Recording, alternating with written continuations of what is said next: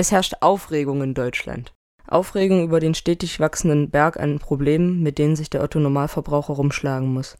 Die sogenannte Flüchtlingsproblematik geht allen voran, aber auch das Freihandelsabkommen TTIP und der FIFA-Skandal um unser Sommermärchen 2006 sorgen für Angst, Wut und Empörung. Und was tut man angesichts all dieser Emotionen? Man geht auf Facebook. Denn dort ist alles so einfach. Egal welchem politischen Lager man angehört, man findet in jedem Fall Gleichgesinnte. Ohne lästige Recherche stößt man auf die passenden Argumente. Die Plattform, um diese Argumente in Diskussionen zu nutzen, wird gleich mitgeliefert. Ein wahres Sorglospaket für den Durchschnittsbürger, der bemerkt werden will. Denn jeder, der das Bedürfnis nach Meinungsäußerung verspürt, kann diesem auf Facebook nachgehen. Und das ist auch gut so, sagt die Netzphilosophin Lena Simon aus Berlin. Na, erstmal ist es eine schöne Sache, dass äh, über Facebook endlich auch Leute die Möglichkeit bekommen, sich zu äußern oder überhaupt äh, an, an öffentlichem Diskurs teilzunehmen, die das eben sonst nicht gekonnt hätten, weil sie keine Fähigkeit haben, ein eigenes Blog aufzusetzen oder eine eigene Website zu betreiben. Und das ist ja auch der Grund, weshalb Facebook so erfolgreich ist, weil es jedem erstmal anbietet, eine eigene Vertretung, eine eigene Instanz im Internet zu haben, auch wenn man an, andernfalls diese Möglichkeiten nicht dazu hätte. Und für all das braucht man nicht mal das Haus verlassen. Alles geht bequem von der heimischen Couch aus. Ob beim Surfen im Internet oder im Gespräch mit Kollegen, man stößt schnell auf Neuigkeiten und Nachrichten. Die dadurch hervorgerufenen Reaktionen und Gefühle möchte man nicht für sich behalten. Und warum sollte man auch angesichts des Sprachrohrs Facebook?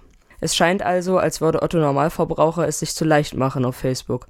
Hat er verstanden, wo er sich bewegt und wie er die ihm gebotene Öffentlichkeit zu nutzen hat?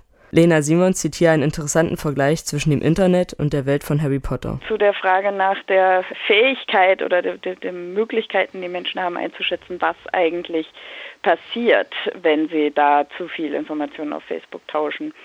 Ich bin der Meinung, dass Menschen das durchaus können, das auch einschätzen können zumindest es lernen können.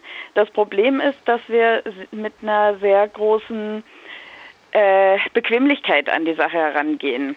Also ich, äh, ich weiß nicht, ich, ich habe, wir haben Samstag, ich lese gerade Harry Potter ähm, und äh, da ist es, äh, ist es äh, sind viele Gemeinsamkeiten, die ich, die ich äh, mit, der, mit unserer digitalen Welt immer wieder finde. Also ich nenne manchmal Leute, die sich nicht viel mit Computern auskennen und das einfach, äh, für die das einfach nur eine Zauberwelt ist, nenne ich gerne Muggel ähm, während eben diejenigen, die äh, coden können, programmieren können, sind dann bei mir die Zauberer.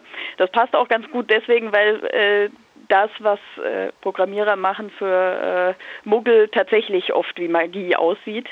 Ähm, und äh, wenn man dieses, diesen Vergleich dann noch ein bisschen weiterspinnt, dann ist das, was äh, in der Zaubererwelt, äh, in der fiktiven der Zauberstab ist, bei uns jetzt das Smartphone, ähm, mit dem wir alles Mögliche machen können, mit dem wir Licht machen können, äh, mit dem wir kommunizieren können, mit dem wir also wirklich ja, quasi zaubern können. Aber was ist in der Zauberwelt? Da muss man erstmal auf eine Schule gehen, muss das alles lernen, muss äh, äh, verantwortlich damit umgehen. Minderjährige dürfen zu Hause das gar nicht benutzen. Die müssen erstmal einfach lernen und verstehen, was sie damit machen. Und das ist genau der Punkt, wo wir das anders machen. Wir drücken einfach äh, Menschen äh, diese, diese Geräte in die Hand.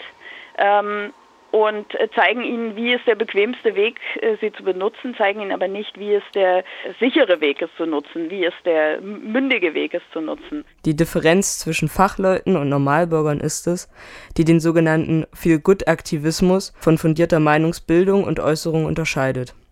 Erik Maxvitat, der ein politisches Blog betreibt, führt den Gedanken näher aus. Es wird gerade in der politischen äh, Wissenschaft, aus der ich komme, gerade von älteren Kollegen angenommen, dass ähm, es sich hier um viel gut Aktivismus äh, bezeichnet, der ganz bequem von der Couch aus passiert, man Petitionen anklickt und ähm, gar nicht mehr richtig auf die Straße geht für seine, seine Überzeugung. So eine Art Couch Potato des Aktivismus. Ähm, und ich sehe das ein bisschen anders. Ich glaube, dass es genau den gleichen Aufwand benötigt, politisch im Netz aktiv zu werden. Mir ist da zum Beispiel eine Aktion im Kopf hängen geblieben von jungen Muslima, die auf Twitter unter einem ähm, politischen Hashtag klargemacht haben, okay, wir wenden uns gegen den IS, gegen ähm, deren frauenverachtende Politik und haben das mit einem Foto von sich, einem Porträtfoto von sich markiert, um klarzumachen, wir ähm, sind anders, wir haben hier eine andere Position. Und ich glaube schon, dass so ein Tweet, der relativ leicht abzusetzen ist, mit ein paar Zeilen, einem Foto schnell gemacht innerhalb von ein paar Minuten, viele Probleme mit sich bringen kann, wenn es ähm, fanatische ähm, Attentäter gibt, die es dann genau auf diese Person abgesehen haben, die den dann ermitteln. Und ich glaube schon, dass dieser Aktivismus dann eben kein Feel-Good-Aktivismus ist, sondern den gleichen Aufwand benötigt wie ja, den traditionellen. Max Vitat verbindet hier beide Formen, einerseits das bequeme Schreiben von Kommentaren auf der heimischen Couch sitzend, andererseits das bewusste Setzen politischer Zeichen. An dieser Stelle muss jedoch klar getrennt werden. Da sind auf der einen Seite Menschen, wie die angesprochenen Muslime, die die gebotene Öffentlichkeit bewusst für ihre Aussage nutzen wollen. Auf der anderen Seite sind politisch weniger engagierte Bürger, die Ärger verspüren und dieser muss abgelassen werden. Auch wenn die Fülle vermeintlich politischer Diskussionen auf Facebook zunimmt, sind nicht mehr Bürger ernsthaft politisch interessiert als früher. Ja, und das sind natürlich die gleichen Menschen, die auch vor zehn Jahren schon politisch waren, äh, die man nur jetzt besser hört. Ansonsten gilt prinzipiell erstmal, im Internet findet man das, was man sucht. Also es ist erstmal gar nichts anders geworden, nur dass man es schneller sieht, dass es leichter wird, die Sachen zu finden. Und da ist natürlich dann äh, genau das, was wir einerseits als Chance wahrnehmen, nämlich dass Menschen sich leichter vernetzen können und eben für das Gute diese Kraft nutzen können. Das fu funktioniert natürlich auch in die andere Richtung. Und auch die Schlechten jetzt mal aus, äh, aus einer äh, gut-schlecht-Welt äh, betrachtet betrachtet, die können das natürlich genauso nutzen.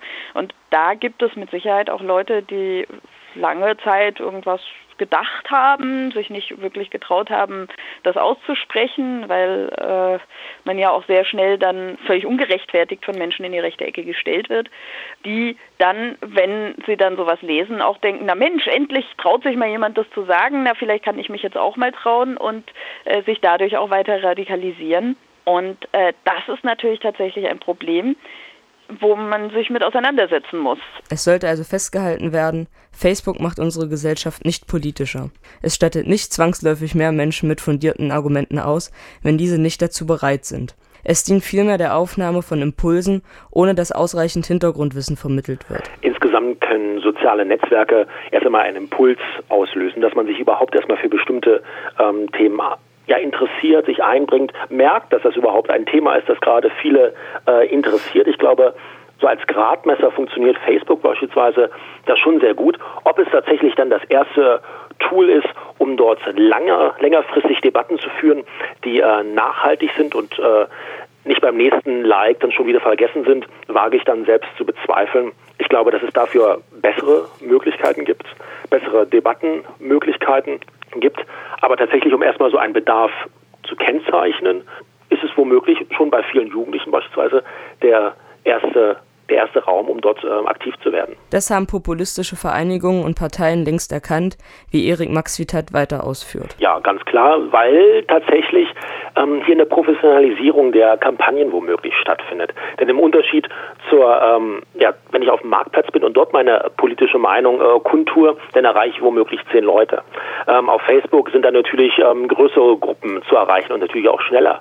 Aber die Ziele sind womöglich wenn es jetzt beispielsweise um Hasspropaganda geht, die gleichen. Man will Aufmerksamkeit gewinnen, Interesse wecken, Begehren erzeugen und natürlich auch zum Handeln verleiten. Vereine und Parteien sind sich ihrer Reichweite und Öffentlichkeit auf Facebook durchaus bewusst. Schließlich nutzen sie die Plattform, um auf Stimmfang zu gehen. Doch haben auch nicht professionelle Normalverbraucher dieses Bewusstsein. Um es nochmal festzuhalten. Erstens, Facebook kann die Gesellschaft nicht politischer machen, stellt zweitens kein ideales Medium zur Meinungsbildung dar und dort können drittens auch keine inhaltlich nachhaltigen Diskussionen geführt werden. Das Problem an der Sache ist, es wird trotzdem als Diskussionsforum genutzt. Die Gründe wurden benannt, doch was sind die Auswirkungen? Jedem, der einfach aus dem Bauch raus Kommentare schreibt, sollte klar sein, dass er damit keine fundierte Meinung abbildet. Dieser Tatsache ist sich allerdings nicht jeder Leser der Kommentare bewusst. Im schlimmsten Falle liest jemand derartige Kommentare und nimmt die enthaltene Aussage als wahr hin, ohne sie zu reflektieren. Wenn aber schon der Verfasser des Kommentars nur einen subjektiven Eindruck formuliert hat, kann von Meinungsbildung keine Rede mehr sein Diese Schwierigkeit sieht auch Lena Simon. Ja, na, es sind viele Dinge, die den Leuten nicht bewusst sind an der Stelle. Also erstmal sitzt man meistens in seinem eigenen äh, vier Wänden im Wohnzimmer oder äh, irgendwo, wenn man Facebook benutzt und fühlt sich dann ja, weil der reale Körper ist ja auch privat äh, gerade unterwegs, fühlt man sich relativ privat und ist natürlich dazu dadurch auch geneigt, vielleicht mal Dinge da reinzuschreiben, die man eben so im privaten Wohnzimmer mal aussprechen würde, die man aber nicht äh, sagen würde, wenn man jetzt zum Beispiel auf irgendeiner Bühne steht stehen würde, jemand einem äh, ein Mikro in die Hand drückt und äh, man sieht, oh, da stehen irgendwie 20.000 Leute, ähm, was sage ich denn jetzt in dieses Mikro rein? Ähm, das ist ja, das ist ja auch eine, eine ganz andere Situation und das macht man sich halt nicht bewusst, wie viele Menschen dann da auch theoretisch einfach mitlesen können auch das ist eben genau die Frage nach der nach der äh, nach der Bildung, nach der ähm, Möglichkeit, den Menschen auch zu erklären, was was passiert da, was macht ihr da.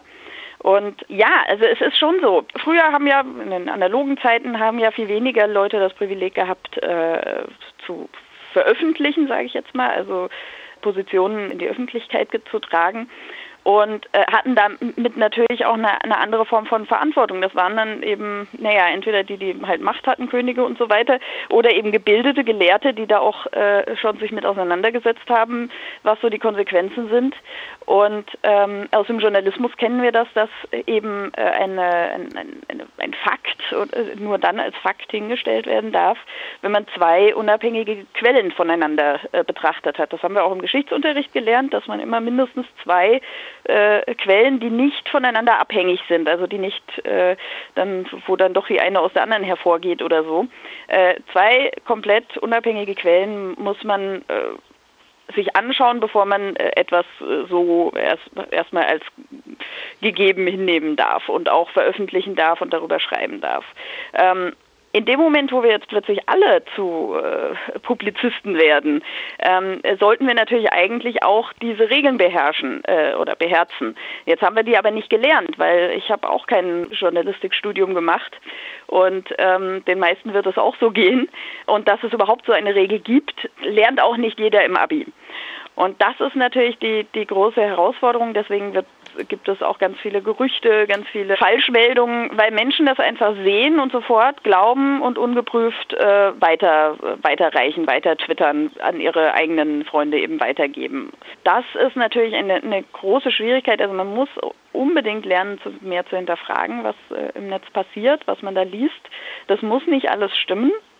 Und das führt natürlich auch dazu, dass sehr viel, ähm, na ich sage jetzt mal, Mob-Stimmungen entstehen können, weil sich natürlich auch Haltungen mehr verbreiten, die irgendwie radikal sind.